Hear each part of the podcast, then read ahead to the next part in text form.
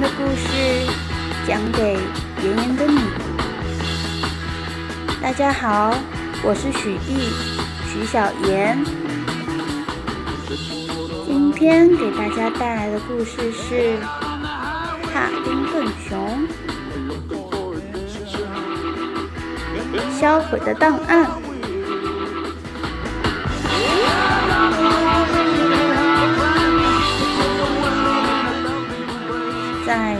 天，米利森特拜托库米先生监视帕丁顿和布朗一家的行踪，而帕丁顿和布朗先生来到蒂米家协会之后，却被接待员告诉说，他们从未资助过会员去秘鲁。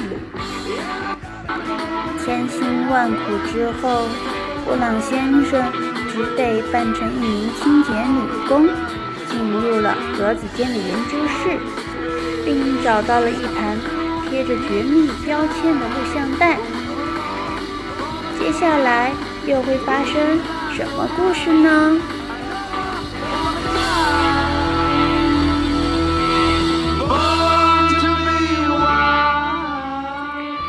他举起一盘录像带，上面贴着绝密的标签。太棒了！布朗先生说：“咱们把所有的小罐子放回去就走吧。”帕丁顿帮他把小罐子放回管道中，但由于太匆忙了，布朗先生不小心将伯德太太做的果酱夹心法棍误放到了其中一个管道中。当法棍被吸到系统中时，管道里发出了奇怪的声响。布朗先生，帕丁顿说：“我想你把我的法棍不小心放进去了。快点回到清洁车上。”布朗先生说着，将抹布堆到帕丁顿身上。布朗先生推着帕丁顿偷偷向走廊外走。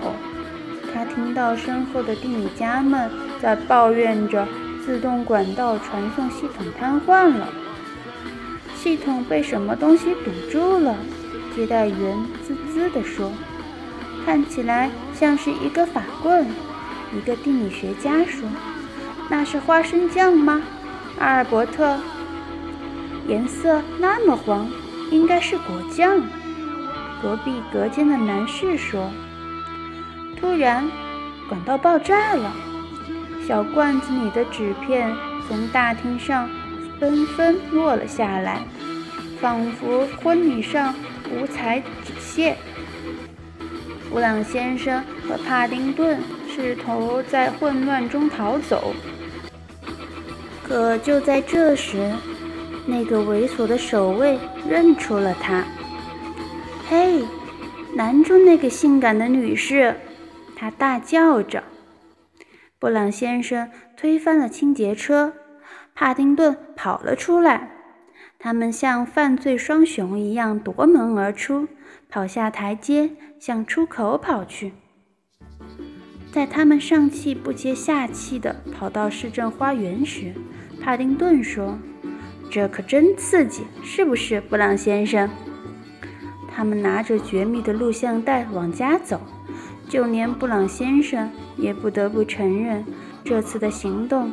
简直太刺激了！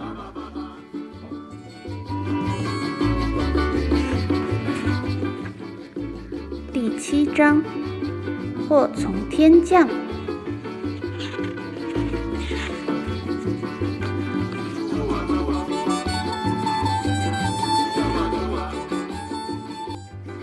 那晚，布朗一家和帕丁顿一起坐在古董店里。格鲁伯先生将那卷绝密的录像带放到他古老的放映机上。所以，爸爸，你真的是勇敢地闯进去了？乔纳森问。听起来简直太勇敢了，布朗太太说。嗯，我有时会无聊而且烦人，但也有像个男人的时候，布朗先生说。帕丁顿轻昵地将身子倾向朱迪。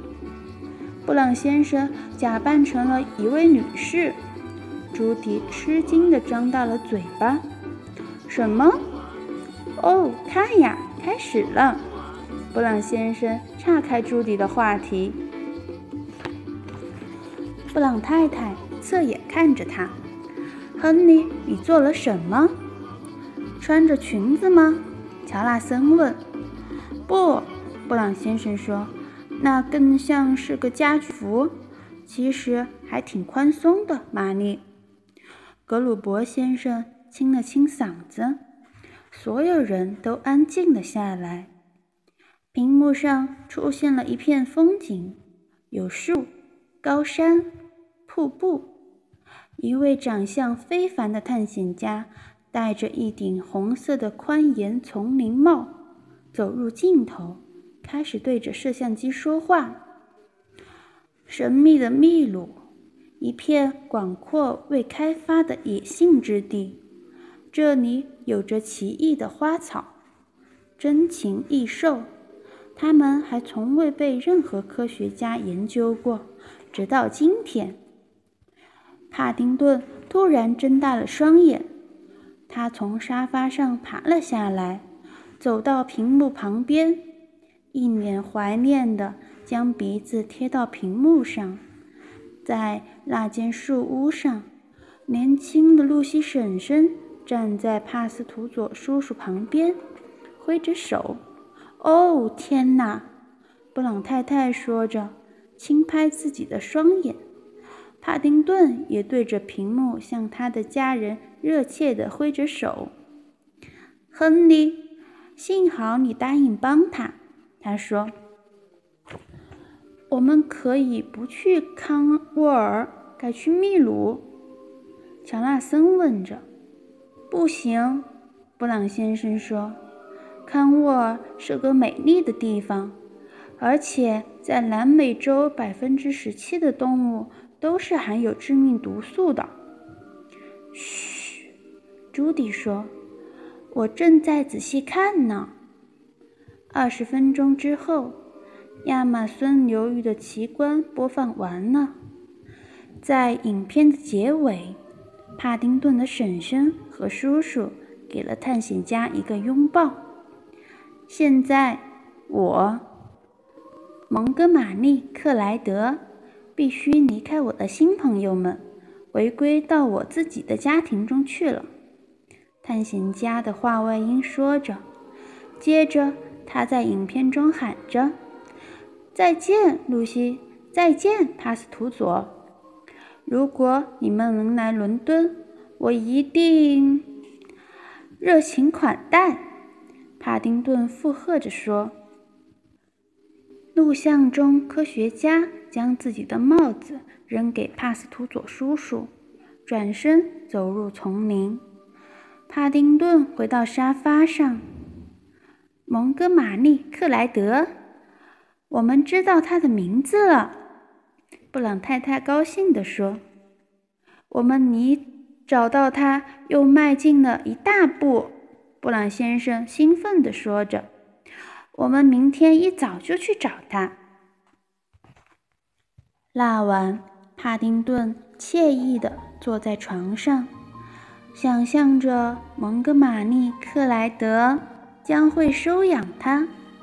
现在只有一件事令他烦心：尽管布朗一家有许多稀奇古怪的习惯，但是他已经深深地喜欢上了这家人，很难与他们分开了。第二天一早。布朗一家一如既往地吃着早饭，也一如既往地争吵着。所有人都像往常一样。帕丁顿，这里是住在伦敦的所有人的姓名和地址。布朗先生说着，放在桌上一摞厚厚的电话簿。我建议你今天上午抄下所有的。M. 克莱德，之后我们可以逐一拜访他们。谢谢你，布朗先生。帕丁顿感激地说：“布朗先生抓起他的公文包，催促着孩子们快出门。我们不能翘课在家帮帕丁顿吗？乔纳森问。通常情况下，布朗先生会说出翘课一次就会被退学的男孩的占比数据，但他内心深处其实很想给办公室打电话，谎称他感冒了，然后一起和帕丁顿寻找那位探险家。幸运的是，伯德太太替他开口了：“我给你做好了午餐便当，快带走吧。”布朗太太抓过自己的外套，“等我一下，我要去图书馆查选民名册卷。”帕丁顿非常喜欢面包卷，尤其是外表烤焦的，所以他问布朗太太。是否可以一同去？名册卷和面包卷不同，布朗太太解释道：“那是一份详细的居民单。蒙哥马利克莱德可能就在上面。”我和你一起去，伯德太太说：“我们的果酱快吃完了。”正当他们准备出门时，布朗先生犹豫着是否要让帕丁顿独自在家。